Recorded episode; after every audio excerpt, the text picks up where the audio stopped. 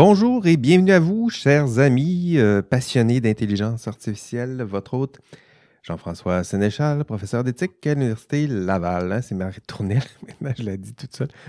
Comment allez-vous? Euh, aujourd'hui, écoutez au programme euh, Retour sur, sur l'épisode 44. Oui, c'était intitulé Faire la morale aux robots et aux algorithmes. Donc, une entrevue que j'avais faite avec Martin Gibert. D'ailleurs, j'avais dit Gilbert tout au long, puis il a fallu que je repasse après pour éditer, pour dire Martin Gibert quand on s'appelle Sénéchal, puis qu'on se fait appeler toujours Sénécal. Je me suis dit, je lui, dois bien, bien ça. Donc, Martin Gibert, philosophe éthicien, et plusieurs thèmes abordés avec Martin. Puis j'ai bien hâte aujourd'hui. J'ai mes collaborateurs aujourd'hui. Ils sont là, Je les vois à l'écran. Je ne les ai pas encore présentés, mais ils sont. Ils trépignent. Donc, euh, avec Martin Gilbert, euh, Gilbert, oui, ben voilà, ça recommence. Avec Martin Gilbert, on a abordé plusieurs, euh, plusieurs thèmes. Donc, d'éthique, évidemment, d'éthique, d'éthique normative. Les, on a vu les grandes théories morales en éthique normative. Moi, j'étais plutôt dans mon dans mon, dans mon champ de compétences. J'étais plutôt euh, assez à l'aise avec ces, thèmes-là, mais j'ai bien hâte de vous entendre. Puis euh, l'applicabilité des théories, de ces théories-là en intelligence artificielle, euh, la possibilité ou non de programmer des systèmes d'intelligence artificielle, des automobiles autonomes, en s'inspirant de ces théories morales. on a parlé d'un cours d'éthique aussi, la création d'un cours d'éthique là aussi, je me sentais plutôt à l'aise avec ça. ça explique pourquoi on en a parlé longuement. Donc, euh, je vous rappelle que l'ouvrage de Martin euh, Gibert, dont je me suis inspiré pour l'entrevue, euh, c'était Faire la morale au robot, une introduction à l'éthique des algorithmes. C'est une belle petite plaquette, là, ça vous tente de lire ça, une petite plaquette de 160 pages à peu près, là, assez bien lisible le soir sans mes lunettes. C'est vous dire comment que ça se lit assez vite. donc, ça a été publié chez Atelier. Et pour discuter de cette entrevue. Donc, les trois sont là. Puis, euh, ils sont là euh, devant moi et euh, les voici. Donc, la première, elle est, elle est juriste en résidence. Elle est de tous les débats. Parce qu'on reviendra là-dessus peut-être. Eve Gaumont est avec nous aujourd'hui. Comment ça va, Eve? Bonjour, bonjour, ça va bien, ça va bien. Merci d'être là. Merci de l'invitation. Merci d'être là. Je parlais de tous les débats, c'est parce que on en parlait un peu là, dans, dans l'avant-discussion. On t'a vu préparer un, mock débat, c'est ça, pour euh, le débat. Ici, euh, pour ceux qui ne le savent pas, à l'extérieur du Québec, on est en élection, donc il y avait un débat des chefs. Puis ce que je comprends, c'est que tu mimais un des chefs pour la pratique du débat en question, c'est ça? Exact. J'ai un ami qui m'a référé. Euh, donc, ils font une, une, répétition générale pour les débats des chefs avant chaque élection. Puis j'ai un ami qui me dit ah, je pense que ça pourrait t'intéresser. Donc, je me suis présentée. Puis c'est ça, donc on se, on, on se voit attribuer un chef, puis on fait vraiment la répétition, répétition générale. C'est-à-dire que là, on avait. Fallait que tu mimes le discours du chef en question. Oui, exactement. Donc là, on me demandait, par exemple, euh, en matière d'immigration, quelle était ah ma position. Puis là, je devais. La position. Ah ouais, ouais, non, moi, le, programme du Parti québécois, euh, plus de secret pour moi. Excellent. Donc, tu représentais le Parti euh, québécois. En tout cas, une très belle expérience. J'ai vu ça circuler quand tu l'as partagé sur Twitter. Je me dis, qu'est-ce qu'elle fait là? Eve, elle est partout. Ça n'a aucun sens. Excessivement formateur pour ceux, euh, les étudiants qui ont l'opportunité de le faire. Euh, ah, sachez que ça existe. C'est vraiment, vraiment intéressant. Vraiment. Écoute, le second maintenant, donc il on est trois, on est quatre aujourd'hui. Donc le second de mes collaborateurs, c'est notre sociologue en résidence et euh, il s'intéresse au, euh, aux rêves des entrepreneurs électriques. Sylvain Munger est avec là. Est avec là, est avec nous. Comment ça va, Sylvain? Ça va bien, et toi? Yes, merci d'être là encore, euh, encore aujourd'hui. Bien hâte de te. Fidèle au pouce. Toujours, toujours là. Le troisième, c'est notre, notre informaticien, programmeur, puis fait son doctorat puis il rêverait que tout ce doctorat se fasse en apprentissage automatique, que tout ça se fasse tout seul peut-être. Donc Maxime Heuillet euh, est là. Comment ça va Maxime? Ça va très bien. Euh, début de l'automne, euh, on est toujours à flot. yes, yes, on manque, on manque de temps. Puis quand on a un peu de temps, on fait des podcasts, ce, qui, ce qui fait qu'on retourne au même endroit. On n'a pas beaucoup de de temps. Donc, euh, plusieurs thèmes euh, que j'ai euh, abordés, je, les, ai listés un peu plus tôt avec Martin. Puis ça parlait de donc d'éthique, généralement d'éthique et d'enseignement. On pourrait le, résumer comme ça. Donc, assez loin quand même de vos principales expertises, mais je suis curieux quand même de, voir qu'est-ce qui a attiré votre attention, qu'est-ce que vous avez retenu, ce que vous avez compris, ce que vous avez moins compris, euh, puis euh, quel lien surtout? Je pense que c'est ça la, la pertinence de, de vous entendre, c'est les liens que vous avez tissés avec, avec vos questions, avec votre sujet de d'expertise. Donc, commençons. On va faire euh, quelques tours de, de table. Commençons par, euh, par Eve. Eve, c'est quoi qui a, qui a attiré ton, ton attention? C'est quoi les, les nouveaux liens là, que tu as tissés dans, dans ta belle Et- tête? Oui, ben, on, on- tout début, tout, tout début, là, dans les notes presque liminaires de votre entrevue, tu dresses euh, le portrait de Martin Gibert, puis euh, donc tu, tu défiles son CV, puis ce à quoi il répond, ah ben, je, je réalise que j'ai un profil plutôt interdit ou plutôt généraliste. Généraliste, oui. Ça m'a fait penser à un article que j'ai vu dans le journal Le Monde au sujet des portraits, des, des profils généralistes, justement. C'était la synthèse d'une étude scientifique qui était publiée en Italie euh, sur les chercheurs interdisciplinaires et leur réception dans le milieu académique. Ils ont évalué, je crois, Ben oui, j'ai vu ça. les dossiers d'agrégation ou quelque chose du genre Exactement. puis, euh, en Italie. Puis plus un chercheur était euh, à la fois interdisciplinaire et performant, plus Salut. les, ça lui nuisait exactement. Je voulais pas te voler ton punch, j'ai fait le dire. Ah ouais, c'est ça. Plus il y avait de citations, plus il y avait d'articles, plus, il y avait de Plus on est publications. inter- interdisciplinaire, plus on est performant, plus ça nous nuit dans le processus d'agrégation. Exactement. Puis le, bon, il y avait la critique normale qu'on adresse, c'est que ces gens-là n'ont pas vraiment de méthode claire parce qu'ils sont un peu les pieds dans les deux. Ben oui. Puis ils sont, mais eux, leur hypothèse, c'est qu'aussi les gens qui ont les pieds dans plusieurs disciplines, de ce fait-là, ils, challengent le statu quo, ils mettent en péril le statu quo. Hmm. Et les gens qui sont très purement disciplinaires, les gens qui, les gens qui sont très, très forts de leur chasse gar- gardée disciplinaire, ben, ils ont Hmm. tendance à, à percevoir ça d'un point de vue un peu sévère et de les pénaliser. Et la pénalité était de plus en plus forte, plus le chercheur était performant. et donc, c'est ça. Hmm. Puis, euh, dans ce podcast où je crois que nous sommes tous un peu euh, à divers niveaux interdisciplinaires, je me Hmm. demandais comment vous l'aviez reçu, ben, si vous l'aviez vu, puis qu'est-ce que vous en pensiez? Ouais, c'est vrai que c'était. C'est vrai que c'était. En tout cas, moi, euh, cet article-là, c'était assez inquiétant. Là. Je, me, je me suis dit, bon, ben moi, je suis plutôt. Je suis vraiment interdisciplinaire là, entre, euh, entre science et éthique. Je me suis toujours plaint de, du fait que j'avais l'impression de tomber entre les chaises. Puis je pense que cet article-là confirme un peu ce qui, ce qui se passe. Pas, c'est pas juste. C'est intéressant, ça pointait pas juste vers le fait que c'est ma responsabilité, mais aussi le fait que c'est peut-être l'institution qui. euh, ça peut être in- inconscient aussi, là, que ça, ça nuit un petit peu notre. euh, ben, ça se protège. Donc, les institutions se protègent. Il y a un certain conservatisme qui, est, qui est là à l'intérieur des institutions. Puis ça nuit peut-être à. ben, pas juste à l'interdisciplinarité, mais à, des façons peut-être autres de faire du. euh, de développer le savoir académique. Sylvain, peut-être. euh, je suis curieux de t'entendre réagir là-dessus. là. Ça te fait-tu peur? As-tu peur de ne pas te placer parce que tu es un peu interdisciplinaire? C'est un peu le sentiment que j'ai toujours eu. J'ai toujours eu l'impression de ne pas avoir de chez moi et d'être un peu, euh, un peu perdu. Euh, euh, j'ai pas, j'ai pas lu la- l'article en question, mais je vais regarder très certainement. Euh, j'ai jamais, jamais vraiment regardé ça, à quel point peut-être le, le- le profil peut-être plus interdisciplinaire pouvait peut-être limiter tes, tes options, tes opportunités, mais ça me fait, euh, ça me fait penser en fait à un livre de, de, de Bourdieu, là, Homo Academicus, où il euh, fait un peu la sociologie des, des universités. Et puis ce qui est intéressant dans une de ses grandes conclusions, si on veut, et ça recoupe un peu cette question-là d'interdisciplin- d'interdisciplinarité, c'est qu'il y a comme une... euh, en fait, il, il décrit les universités comme étant très conservatrices. Euh, il décrit ça un peu comme presque les équivalents modernes de la noblesse d'autrefois. Donc, euh, c'est très réglementé. euh, il, y a, beaucoup de titres aussi qui sont associés à ça. Et ce qu'il démontre dans son livre, c'est qu'il y a, un peu une lutte de pouvoir entre deux. C'est-à-dire qu'il y a le pouvoir intellectuel et le pouvoir académique. Et ce qu'il décrit comme des gens qui, accumulent du pouvoir ou du capital académique, c'est euh, les gens qui, c'est vraiment les chercheurs universitaires très, euh, très euh, spécialisés, Hmm. qui vont cumuler aussi des fonctions, à des fonctions administratives à l'intérieur de l'université.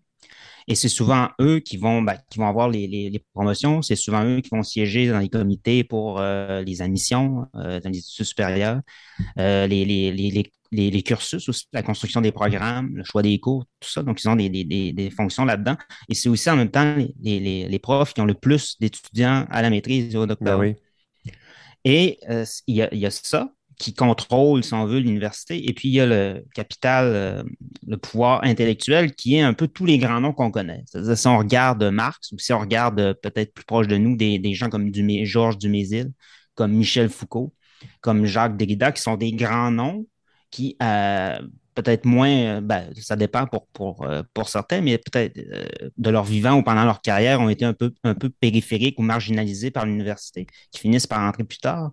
Mais dans ces cas-là, ils ont moins, ils ne cumulent pas de fonctions, ils n'ont ils ont pas de, tâches administratives et ils ont presque, dans, certains cas, ils n'ont pas presque pas d'étudiants au doctorat. Donc, je trouvais que c'était intéressant à voir un peu entre les deux.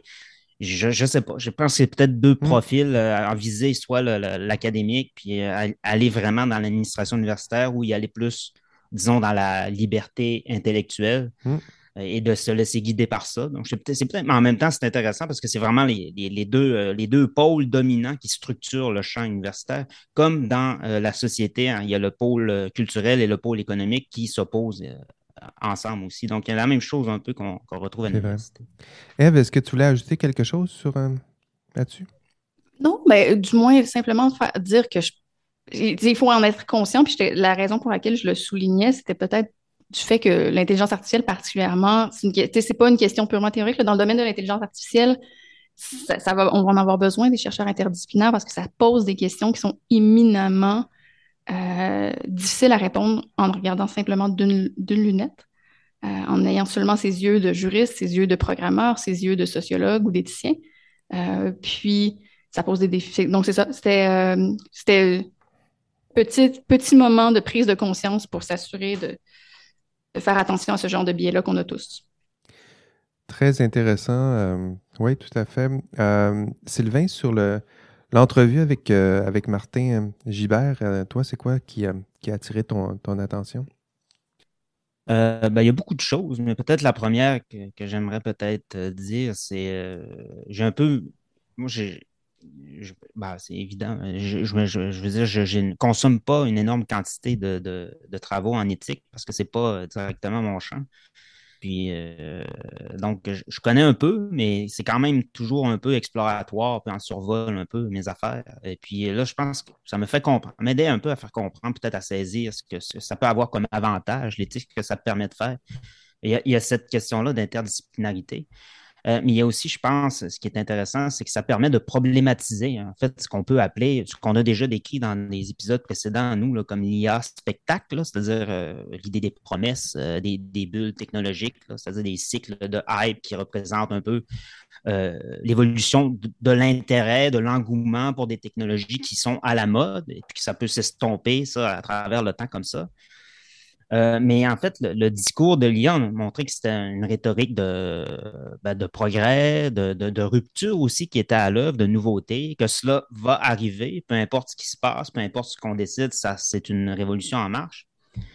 Et donc, on parle un peu là-dedans, toujours un peu dans ce discours-là, du futur comme toujours au futur, donc sans jamais vraiment avoir le regard réflexif sur le, le présent. Ah oui, c'est intéressant. Et je pense qu'en même temps, ce discours-là, disons, des, des, promesses, ça occulte la dimension politique aussi, en même temps, et le contexte de, social dans lequel ces discours-là s'inscrivent. À trop mettre l'accent sur les, les, promesses de l'IA, on, on, contribue, si on, si on veut, à, à, déplacer ou à orienter les discussions sur des enjeux qui sont spéculatifs ou, ou futuristes. Euh, à la place des réflexions plus critiques qui doivent être faites sur le sens politique présent du développement de l'IA et sur l'orientation, euh, disons, plus générale euh, des sociétés et des, de nos systèmes euh, politiques. Oui, c'est vrai que ça, je pense que c'est une critique qu'on fait à l'endroit du euh, la singularité. Puis je pense que Eve mm -hmm. aussi en parlait la, la dernière fois. Là, la, la singularité, bon, c'est intéressant, mais en même temps, ça, ça évacue les, les, vrais problèmes de, de l'IA. Comme tu le dis, on parle de quelque chose de spéculatif, mais c'est pas quelque chose de réel sur lequel ça évacue des problèmes sociaux, des, des, euh, enjeux qui autrement on pourrait consacrer des, efforts, des, forces, des ressources. Je pense que euh, l'éthique permet un peu de resituer la question de l'IA sur le terrain plus, euh, plus politique, si on veut. Hmm. Donc, c'est peut-être ma première remarque. Euh, ma première remarque. Je pourrais aller plus loin, mais je ne veux pas prendre trop de place. non, non, on le sait. On le sait que tu es capable d'aller d'aller très loin, Sylvain. Maxime, maintenant, Maxime, toi, qu'est-ce qui, qui a attiré ton, ton, attention? Je suis curieux de, de t'entendre. une première remarque que j'ai eue euh, en écoutant le podcast. Puis, ça suit un peu ce que Sylvain disait. Moi, mon opinion, c'est que les méthodes d'intelligence artificielle, oui, elles questionnent l'éthique, mais la capacité éthique de, des algorithmes, c'est encore euh, assez balbutiement. Mais par contre, ce qu'on remarque quand on est un membre de la communauté de l'intelligence artificielle, c'est que c'est une communauté très politisée et très polarisée autour des questions de artificielle pour le bien ou pour le mal. Par exemple, euh, au niveau local, euh, rien qu'au Québec, il y a eu la déclaration de Montréal pour une intelligence artificielle euh, durable et éthique en 2017. Il y a des professeurs qui prennent régulièrement parti sur des questions. Par exemple, Doina Precap qui a écrit une lettre contre les les armes automatiques au, premier mystique, au, premier, au premier ministre Justin Trudeau. Donc, euh, il y a énormément de prises de position aussi par les membres de la communauté. Puis je dirais que donc leurs positions politiques, euh, elles sont beaucoup plus importantes par rapport à ce que les algorithmes sont capables de faire en termes d'éthique. Euh, oui, c'est vrai que ça doit être impressionnant pour quelqu'un comme toi, les, les, les, pieds dedans, c'est-à-dire que souvent, c'est le débat qui, qui, se déploie autour. Est-ce que, est que toi, ça te ça te fait peur? Est-ce que tu trouves que c'est complètement, c'est de l'enflure ou, ou, tu dis non, non, ils sont pas loin des questions qui sont, euh, qui sont essentielles? Je me rappelle, moi, dans un autre débat, les biotechnologies, j'en faisais, je me disais, mais ils sont bien énervés, je suis juste en train de. des petits gènes, c'est rien. Euh, As-tu cette, impression-là aussi que on fait. moi, moi, trop de monde, on, on, pose des problèmes là où peut-être il n'y en a pas? Non, non, non. Moi, je pense que c'est des questions euh, fondamentales. Après, moi, dans ma recherche, euh, ben, au jour le jour, c'est vrai que mes problèmes de mes problèmes, ils, sont pas liés à des questions d'éthique qui vont changer, euh enfin, qui vont qui, posent des dangers en éthique. Mais c'est vrai que justement, en écoutant le podcast que tu as fait, j'ai trouvé que, par exemple, l'exemple de la voiture autonome, c'est un exemple qu'on donne beaucoup. Ah, si on veut déployer une voiture autonome, qui la voiture, euh, qui est-ce que la voiture euh, va tuer en cas d'accident? Puis euh, j'ai intercepté récemment une conversation entre des chercheurs qui disaient que les assureurs observent dans leurs statistiques que les voitures qui ont des niveaux élevés d'automatisation, ben, en fait, sont liées à beaucoup moins d'accidents. Ben Et ils planifient dans leur bouquet d'assurance de diminuer les prix pour assurer les voitures qui sont hautement automatisées. Tu me dis que les assurances vont baisser nos assurances. Si tu as une voiture qui a des niveaux d'automatisation euh, élevés, euh, il y a des chances, oui. Ou ils vont augmenter leur marge de profit. oui, oui. Et donc, juste pour euh, conclure sur ce point, c'est que bah, dans, dans la société, on voit que même si en pratique, on n'a pas encore des systèmes qui sont capables de prendre des décisions vraiment très éthique, ben, on observe quand même des bénéfices pour le bien commun, pour la société, avec des voitures qui causent moins d'accidents. Donc euh, oui, les questions d'éthique sont intéressantes, mais il faut voir aussi, il faut aussi prendre de la hauteur euh, sur euh, vraiment ce que ça influence dans nos sociétés. Oui. Eve, tu voulais ajouter quelque chose? oui, ben en fait, j'ai des questions. Puis, ben, ajouter des choses. D'abord, oui. par rapport, donc Martin Gibert, il parle, il parle beaucoup du dilemme du tramway ou du dilemme de l'automobile. Puis je dois dire que moi, quand la première fois, je j'ai vu annoncer son livre, puis je l'ai vu faire la promotion de l'extérieur, je me disais, ah, c'est, du hype, c'est de la propre. Tu sais, je suis tannée d'entendre ces questions-là, mais il les fait excessivement bien et il met toutes les nuances nécessaires. Euh, il n'est pas du tout dans la, surenchère. Euh, il fait vraiment juste utiliser le dilemme du tramway ou de la voiture autonome pour le, pour le présenter, euh, pour illustrer des réflexions importantes d'une manière qui plaît à tous euh, puis il réussit excessivement bien à faire quelque chose qui peut être aussi intéressant pour le chercheur qui a les deux pieds dedans, je crois, que pour monsieur, madame, tout le monde. Et c'est un défi qui est excessivement difficile à réaliser. Et il le fait avec brio. Donc, euh, première chose. Deuxième chose, euh, c'est une question pour toi, Maxime. En fait, tu, dis, moi, mes recherches ne posent pas de questions éthiques. Puis, c'est une réflexion à laquelle je, je m'attelle ces temps-ci. Comment est-ce que les... Puis, c'est vraiment, là, c'est pas orienté du tout, c'est vraiment de la, curiosité.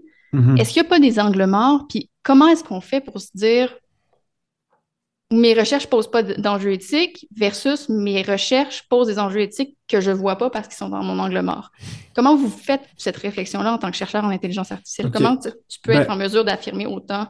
Oui, oui, c'est vrai, tu as raison. En fait, ben, c'est juste, euh, j'appuierai ma réponse sur euh, ben, le, à quel point une recherche va avoir des implications dans la société, puis dans la vie euh, réelle. Puis moi, je trouve que ma, ma, recherche, en tout cas pour le moment, elle est très euh, préliminaire, puis elle est vraiment sur des environnements synthétiques. Euh, donc c'est vrai que ben, moi, au jour le jour, quand je développe mes expériences, euh, c'est des questions que genre je me pose pas parce que je je peux pas prendre en compte l'intégralité du cheminement de mes cas synthétiques jusqu'à l'application. Mais euh, oui, ensuite, si par exemple, il y a d'autres chercheurs qui venaient à reprendre mes travaux, puis qui voudraient peut-être l'appliquer sur des choses qui sont plus concrètes, ben là, ça poserait des questionnements. Mais euh, c'est quand même assez segmenté euh, les étapes entre la recherche euh, fondamentale puis la dissémination dans des applications. Parce que j'écoutais un chercheur qui disait des choses intéressantes un peu sur ces, questions-là. Il disait, bon, la, la plus grande crainte d'un chercheur académique, c'est que ses recherches n'aient pas d'impact qu'il soit pas mhm. lu, qu'il soit pas utilisé. Mais est-ce qu'on ne devrait pas changer de paradigme et se mettre à craindre que nos recherches, est-ce que le, cauchemar du chercheur ne devrait-il pas être que ses recherches soient réutilisées à des fins malveillantes à la place? Mhm. Euh, puis, puis, il donnait l'exemple. Lui, maintenant, il se concentre euh, en intelligence artificielle, mais ses, premières, c'est un mathématicien, puis ses premières recherches s'appuyaient, euh, c'est des réflexions qui, partaient de la, du projet Manhattan, puis la bombe atomique. Euh, bon, qui est clairement, on n'est pas dans le même domaine du tout, puis c'est de l'hyperbole, mais euh, c'est ça. Donc, si en ce moment, tu es en train de développer quelque chose qui certainement n'a pas d'impact éthique problématique à court terme, mais qui pouvait être réutilisé dans le futur, dans trois ou quatre étapes de plus, là, comme quelqu'un reprend, puis reprend, puis reprend. Mm-hmm. Euh, est-ce que tu réfléchis à ces éventualités-là, puis est-ce que tu te projettes dans le futur, si je fais ça, comment ça pourrait être réutilisé dans le futur? Honnêtement, euh, je suis pas suffisamment avancé dans mon doctorat pour euh, me. Mais comment tu fais pour avoir de l'argent? Je pense que il faut être concret. C'est-à-dire que quand on fait de la recherche, il y a toujours ça le, dilemme des, académiques. C'est euh, donnez-moi de l'argent, ça sert à quelque chose. Puis quand on se met à questionner les utilités de tout ça, là, ils disent ben, finalement, c'est juste de la recherche fondamentale, ça sert à rien. Fait que toi, quand tu vas chercher de l'argent, tu dis que ça sert à quoi ce que tu fais? Euh, ben, en fait, moi, je dis que ça sert, mais ça sert à combler des, euh, des trous de connaissances, on dit des knowledge gaps euh, en anglais, dans des boîtes un peu théoriques où il manque des preuves, où il manque des théorèmes, des garanties. Mais c'est c'est comme ça que ben, je, je, je, montre que ma recherche a de l'intérêt. Mais c'est vrai que, ben, par exemple, en ce moment, je suis en train de rédiger une proposition de recherche et ma proposition de recherche est beaucoup plus argumentée dans ce style que dans des arguments d'application, euh, ah. etc. Donc, euh, puis je pense que ben, un comité qui lit une un, comité spécialisé qui lit ben, sera capable de comprendre la valeur de ma recherche, même s'il ne voit pas euh, tout ça. Mais je, je suis con... là, je ne veux pas non plus étirer, mais je suis convaincu que si je te pose deux, trois fois de suite la question à quoi ça sert, comme là, ça sert à combler des, des, des manques théoriques. Mm-hmm. Je pourrais ajouter puis une fois qu'on va avoir comblé à quoi ça va servir, puis à quoi ça va servir, puis à quoi ça va servir, mais ultimement, il y a quelque chose qui se passe. Mais en tout cas, je ne veux pas non plus étirer la, étirer la sauce, mais c'est intéressant la, question de d'Eve. Je pense que les chercheurs, pas juste en, quand on a les, les, les, mains dans le technique, mais, mais même dans d'autres champs, nos questions sont très pointues, mais quand on se demande à quoi ça sert, c'est sûr que si on prend quelques pas de recul, on le voit bien que, euh, ce qu'on fait a un impact souvent beaucoup plus large que juste les, les thèmes qu'on a osé aborder dans nos, dans nos travaux de thèse. Ben, deuxième tour de table d'abord. Euh, euh, donc, toujours l'entrevue avec Martin Gibert. Donc, on parle d'éthique, on parle de morale, on parle de robotique, on parle d'éducation. Est-ce qu'il y a d'autres choses qui ont attiré votre, votre attention ou sinon de, de, quoi souhaitez-vous parler à partir de, de cette entrevue, de cet épisode? Recommençons avec, avec Eve. Euh, donc, ça, donc, on, moi, la manière dont il abordait l'éthique de la vertu dans le débat de la, de la voiture autonome aussi m'a intéressé. sa solution un peu innovante aussi qu'il proposait de on, va interroger les personnes vertueuses et on va tirer une moyenne de ça pour implémenter ça dans la, dans la voiture autonome. Je trouvais ça intéressant. Puis ça fait, ça fait aussi des liens avec euh, ce qu'on fait en droit un peu, la personne vertueuse placée dans des situations similaires on a enlevé vertueux en droit, on a remplacé ça par raisonnable pour être un petit peu plus juriste, mais euh, c'est quand même le même raisonnement qu'on fait lorsqu'on s'interroge à des questions de responsabilité civile. Euh, on cherche une faute, un dommage et un lien de causalité, et pour évaluer la faute, on détermine, on, se place dans la situation d'une personne raisonnable, dans, des situations similaires, exact. Donc, un médecin raisonnable qui utilise l'intelligence artificielle, ce genre de choses-là. mais on, on le on reste dans le théorique, on ne va pas voir la vraie personne raisonnable, on, l'hypothétise. Donc, je trouvais ça intéressant ce qu'il proposait d'aller faire des vrais sondages. Cependant, je me posais des questions sur euh, deux choses. D'abord, on, sait que les sondages, c'est représentatif à moitié. On a toujours un biais dans la manière dont, on répond à un sondeur.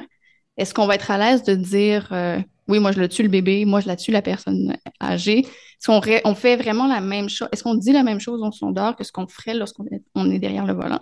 Hmm. Tu le disais, Jean-François, la majorité des cas, les gens ils figent. Euh, les gens ils figent. Puis, donc c'est ça, je m'interrogeais un peu euh, sur. Qui sont ces personnes? Euh, moi, c'est plus ça qui me. C'est ça aussi qui est qui m'intéresse dans, l'éthique de la vertu, c'est toujours ça. on dit, ben, on va s'appuyer sur l'opinion de, personnes dites ou reconnues comme étant vertueuses, mais, ça tourne en rond.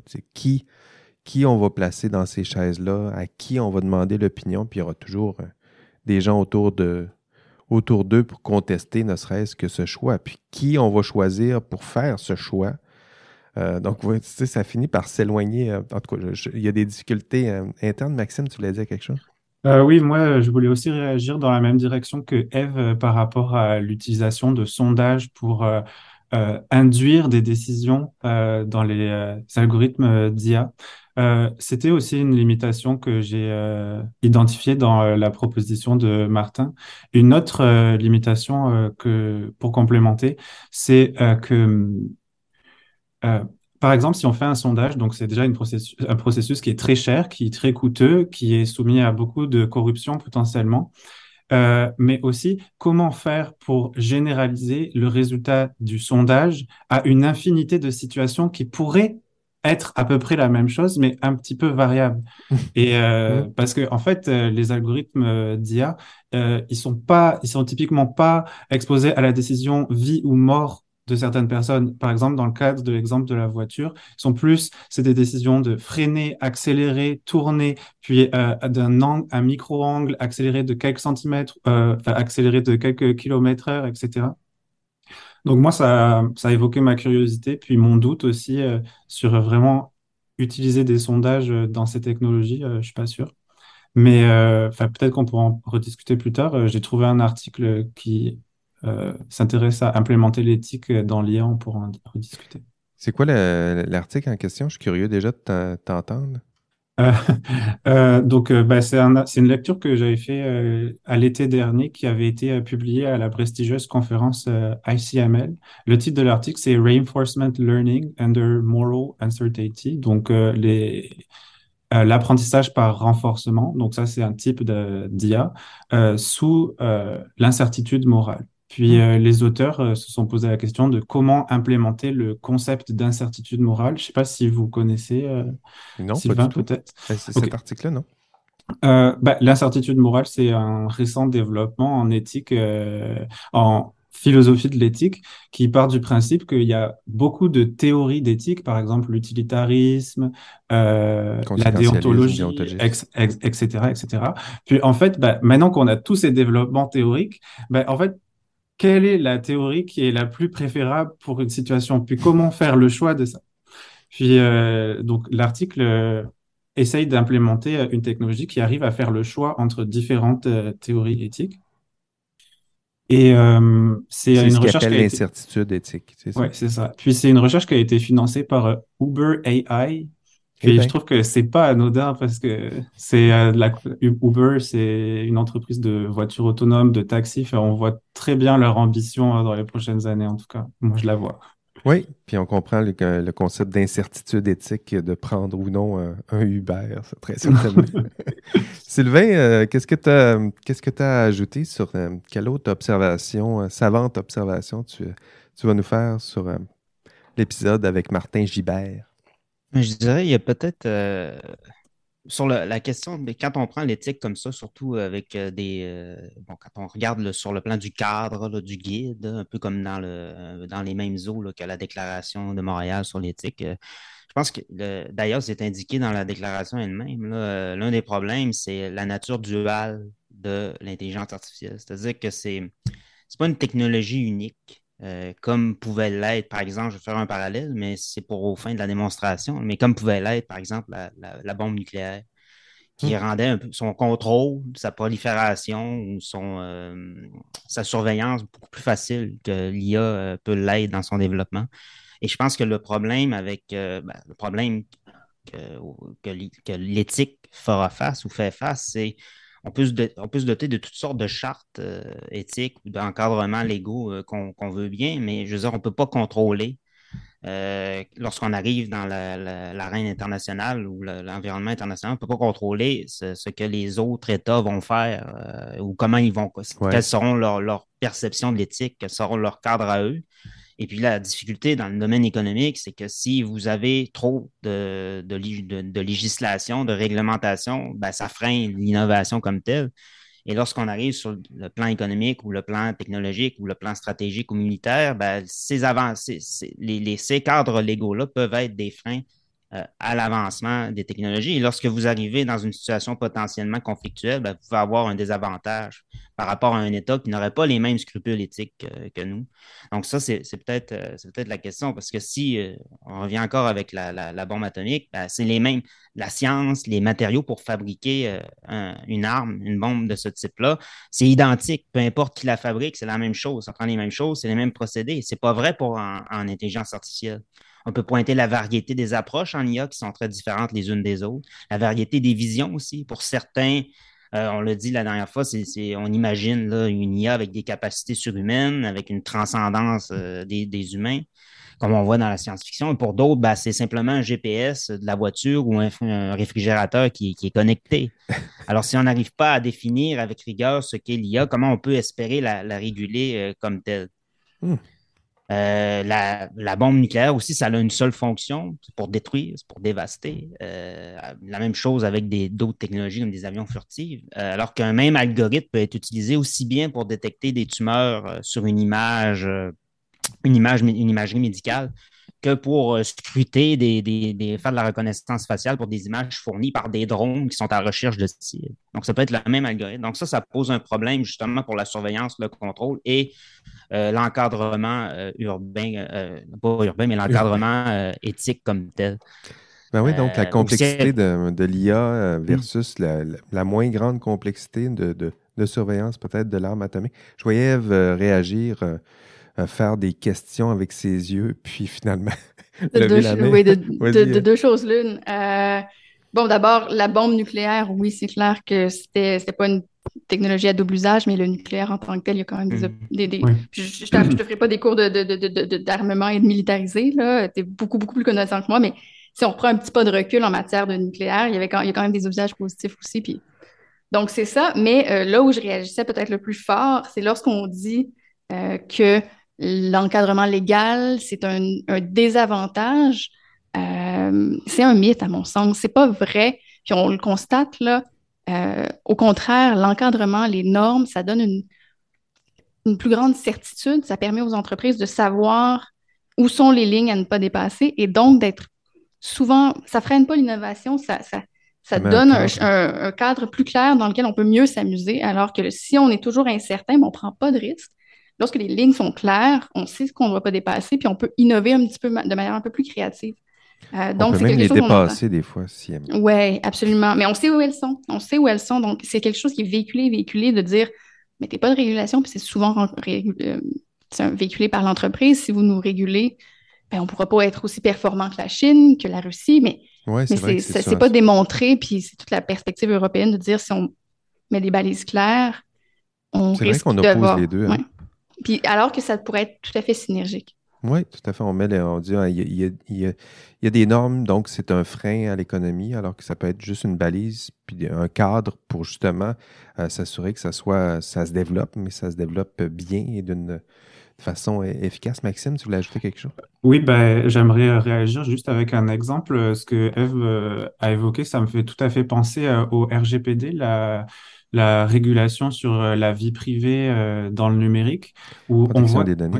Ouais, ouais, exact. On voit que d'un côté, on a les États-Unis qui ont une école où euh, bah, justement les algorithmes, l'industrie du numérique est très libérale. De l'autre, on a l'exemple opposé avec la Chine qui est très, qui contrôle absolument tout ce qui se passe sur l'Internet. Puis on a une voie légale, une régulation, le RGPD, que l'Europe euh, a proposé, puis qui propose une troisième voie. Et donc, ça lui permet vraiment de s'inscrire dans l'industrie du numérique comme une troisième voie avec une forte euh, identité dans les innovations qu'ils vont proposer. donc, parfois, la loi peut aussi euh, pousser des innovations. Oui, tout à fait. très intéressant. Donc, un, cadre, cadre qui peut différer d'une nation à l'autre, mais qui, qui, pose des balises, qui met des qui met des cadres qui nous permettent de, développer tout, tout, ça dans le bon ordre. Euh, on a fait notre tour de... Non, Maxime, Maxime, est-ce que tu as, écouté l'épisode attentivement? Je ne veux pas te voler tes, observations euh, aussi. Qu'est-ce que tu as à, ajouter sur euh, l'entrevue avec Martin Gibert? J'ai couvert les deux remarques principales. Ah donc, j'ai plus grand-chose à ajouter. Ben là, tu as, le droit. les autres, avez-vous des Avez-vous des choses à ajouter sur euh, cet épisode euh, avec Martin J'aime ça dire Gibert avec cet accent-là. Gibert, c'est mon accent du Saguenay-Lac-Saint-Jean qui, euh, qui ressort. Avez-vous d'autres choses à ajouter? Ben, je, te retournerai peut-être la table. Toi, tu as quand même eu le, plaisir de t'amuser sur un sujet qui t'est cher, la formation des, étudiants en éthique. Qu'est-ce qui, qui t'a marqué ben, moi, j'ai remarqué que j'ai trippé, c'est sûr. Moi, je le disais, ça fait longtemps que je veux développer un cours d'éthique, puis j'organise ça dans ma tête, j'organise des activités, je pense à des textes, euh, je classe. Euh, c'est quelque chose d'organiser un cours, en faire quelque chose de rigoureusement, intellectuellement intéressant, mais aussi qui peut être passionnant aussi pour les, étudiants que tu veux, euh, que tu veux cibler. Moi, c'est des étudiants en sciences et génie, fait que je serais curieux de voir comment on adapterait ça, mais c'est sûr que mon angle serait.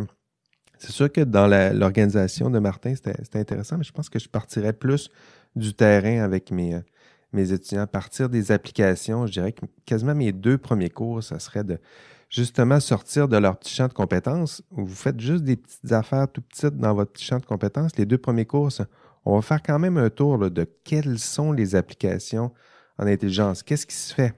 Parce que si tu n'as pas cette connaissance générale-là, tu ne pourras pas faire le pas supplémentaire pour te poser des questions un peu plus englobantes. Comment tout ça, à quoi ça rime, euh, c'est quoi les utilités, c'est quoi les critiques qui peuvent venir? Donc, je partirais peut-être du terrain, puis tranquillement, euh, je dirais que les, grandes théories morales arriveraient peut-être un peu plus un peu plus tard, où on, éclaire la réflexion plutôt que la proposer dès, le départ. Euh, mais c'est sûr que c'est des, des thèmes. Vous, est-ce que vous l'auriez suivi, ce, cours-là? Il est là, il est en ligne, là. ça vous tente pas? Euh, ben, moi, je, je, prévois le faire, sincèrement. Peut-être pas, il, parle de 25 heures. J'ai l'impression qu'il y a probablement des 25 heures de libre. Mais 6, 6 là, c'est 6 heures, certainement. J'imagine que les lectures, il y en a peut-être un certain nombre que, que, j'aurais déjà vu passer. Mais oui, j'envisage tout à fait de le faire. Il disait qu'il y avait euh, des belles vidéos avec des casquettes, là, fait qu'il se mettait des casquettes pour. Euh, je serais curieux de voir, je, pense que je vais m'inscrire juste pour voir ces, ces vidéos-là, Maxime. Euh, oui, moi j'aimerais réagir par rapport à l'enseignement de l'éthique euh, en informatique. Je trouve que effectivement déjà euh, il n'y a pas suffisamment de formation et justement je trouve que la contribution de Martin c'est vraiment positif de faire un cours d'éthique de l'intelligence artificielle où c'est une introduction avec beaucoup d'exemples. D'après ce que j'ai compris, c'est ça. mais encore plus au niveau technique Euh, ce sont des cours qui sont très rares. Euh, je pense que j'ai jamais trouvé de cours euh, qui enseignent techniquement comment implémenter l'éthique. Là, j'ai évoqué un, un, article, mais des cours dessus, j'en ai jamais vu. Euh, puis ça fait référence aussi, enfin ça fait écho avec une expérience personnelle que j'ai eue l'année dernière. J'ai euh, organisé un événement de deux jours avec des formations pour des étudiants débutants en intelligence artificielle. Ah puis il y avait huit présentateurs et j'ai vraiment essayé de recruter une présentation. J'ai voulu allouer un créneau de 1h30 pour justement promouvoir euh, une implémentation éthique, durable, et ça a été impossible de trouver euh, quelqu'un qui avait ces compétences, qui pouvait faire un tutoriel simple, accessible, général euh, pour des étudiants débutants. Et euh, donc le créneau, au final, j'ai choisi une présentation de haut niveau où on a présenté la déclaration de Montréal, mais en termes techniques, c'est des compétences qui sont encore très rares, trop rares peut-être. Trop rares. C'est des compétences qu'il faut développer, entre autres, chez les, c'est ça, les informaticiens, chez qui à l'université, on a même un programme de maîtrise en intelligence artificielle.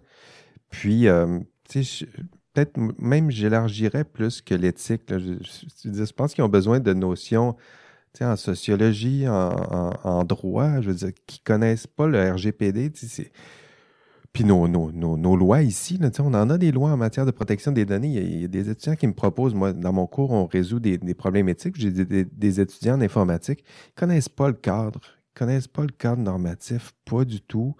Euh, imagine de, de, de, prendre le pas de recul en sociologie, comprendre c'est quoi de la sociologie, comment on peut observer leur propre domaine avec un petit regard externe. C'est quoi la science? C'est quoi que vous faites en ce moment? Puis après ça, on ajoute l'éthique. Donc, euh, il y aurait de la place, me semble-t-il, pour, pour donner euh, ce coup de pouce pour qu'ils puissent élargir un peu leur, euh, leurs horizons.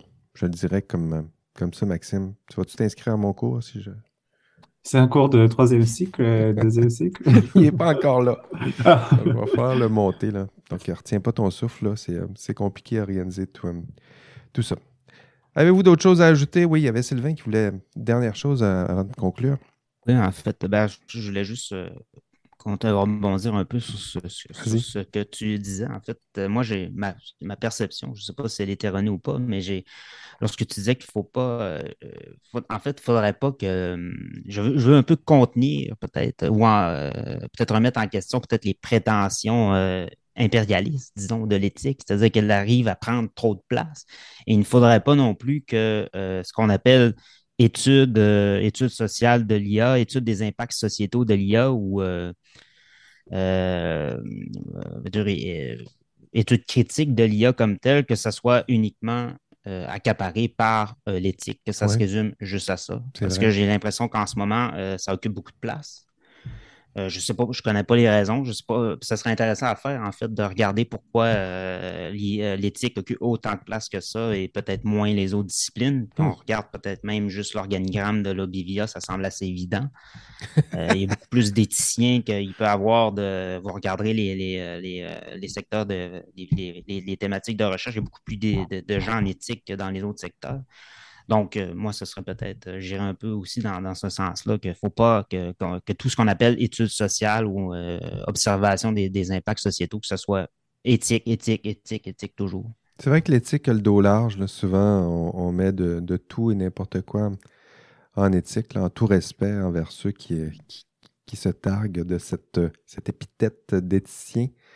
Maxime, tu voulais conclure? Oui, oui, euh, pour euh, clôturer sur la boucle de ce que je voulais dire, euh, par exemple, je sais que dans les conférences de recherche en informatique, il y a souvent des entreprises qui sponsorisent ces conférences. Puis ce sont des discours rapportés. Moi, j'ai pas observé ça, mais ce qu'on m'a dit, c'est que généralement, les entreprises qui font du ethics washing ou qui promeuvent justement une recherche durable et éthique dans leurs algorithmes, ont beaucoup plus de succès. C'est beaucoup plus compétitif de rentrer dans ces entreprises par rapport à des entreprises qui assument plus euh, une recherche poussée vers le profit, euh, etc., ah qui ont plus de difficultés à, à recruter. Euh, à recruter. Donc, comme je disais au début, ça polarise vraiment la communauté, puis ça a des influences même sur le succès de certaines entreprises, du coup. Oui, tout à fait. Donc, l'éthique, l'éthique washing, on met des, des valeurs en vitrine, puis à ce que ces valeurs-là ont dû on, réussisse à, se transformer en, action réelle? Donc ça, c'est un autre... C'est une autre histoire, un autre cheval de, bataille. Écoutez, on a fait, on a fait le tour. merci, merci à vous. merci d'être là encore une fois aujourd'hui. Merci surtout à Martin Gibert pour sa, générosité, ses explications, euh, ses lumières. C'est très agréable de discuter avec, euh, avec lui. Et merci à mes, euh, mes collaborateurs, encore généreux, plus qu'allumés encore aujourd'hui. Donc, Eve Gaumont était là. Merci, Eve. Merci à vous. Sylvain Manger était là. Merci, Sylvain. Salut. Et Maxime Heuillet était là aussi. Merci encore, Maxime. Merci à toi. Et merci également à vous, euh, auditeurs, auditrices euh, d'IA Café, euh, votre enquête sur la, recherche en intelligence artificielle, sur les enjeux éthiques, sociaux, juridiques, techniques, nommez-les. merci encore pour votre, votre curiosité, votre, votre intelligence, votre écoute. Et encore une fois, je le dis, nous avons l'auditoire sûrement le plus intelligent du, Apple Store. Donc, une, belle intelligence euh, naturelle, donc sans artifice artificiel, une vraie intelligence euh, naturelle et humaine. Tiens, on va ajouter ça. On se revoit au prochain épisode et d'ici là, on rêve peut-être de moutons électriques. Allez, bye bye.